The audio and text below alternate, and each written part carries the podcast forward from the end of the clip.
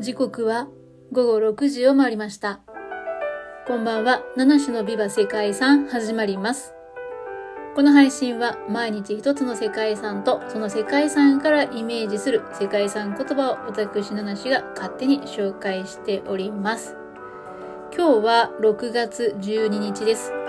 ご紹介する世界遺産は、えーロシア連邦共和国にありますソロベツキー諸島の文化歴史的建造物群です。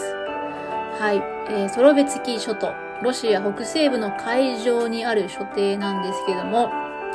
ここには15世紀後半に建てられたロシア正教のソロベツキー修道院が今でも美しい状態で残っています。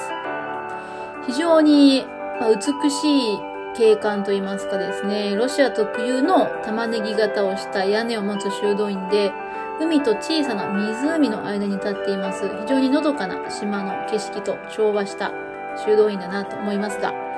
このソロベツキー修道院は、えー要塞としての一面を持っていたり、かつて強制収容所として幾幾度となく血を流してきたという凄惨な歴史の残る場所でもあるんですね。その歴史を知らなければですね、もう本当におとぎの国かななんていうふうにも思う、そんな場所なんですけども、紀元前5世紀頃から、えーこの周辺には人が居住していました。で、えーこの場所に15世紀の後半に別の場所からやってきた2人の修道士がいまして、えーこの修道院を設立しました。修道院はもともとすごく重要な聖地として崇められていたんですけども、その後、領地を広げていきまして、ソロベツキー諸島だけではなくて、本土に対しても影響を及ぼすようになったんですね。修道院非常に強い力を持っていたということなんですけども、今度はですね、16世紀頃になっていくと、石造りの要塞っていうのが、えー建設されていきました。ロシア帝政期を通じて修道院は強固な要塞として知られるようにもなって、16世紀から20世紀に起こったいくつもの戦争で外敵を退ける活躍を見せたそうですね。ですが、10月革命の後にソビエト当局がこのソロベツキー修道院を閉鎖しました。そしてレーニンがソビエトを統治していた1921年に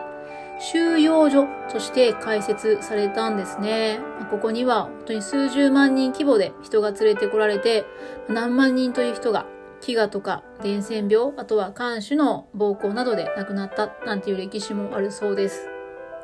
ただですね、この収容所、第二次世界大戦前夜の1939年に閉鎖されました。一体、そんなタイミングで？ということなんですけども、当時のソビエト政府がこの諸島の戦略的な価値に気づいて、戦争の開始とともに北方艦隊の基地を置いたそうなんですね。まあ、収容所として使うよりも、えー戦争の重要な基地として使う方がいいっていう風になったみたいです。終戦後には、ソロベツキー諸島は歴史、建築、博物館として、えー自然保護区にもね、指定されて、えー自然、指定されたということなんですね。で、その後、あ今ですね、まあ、人々が訪れる観光地となっていたということで、まあ、このようにですね、その時代時代に合わせて、非常にいろんな価値利用ができたというのが、まあ、このソロベツキー諸島ですね。そしてその中心となるのが今ご紹介したソロベツキー修道院であります。はい。聖地として崇められた時期から強制収容所としてね、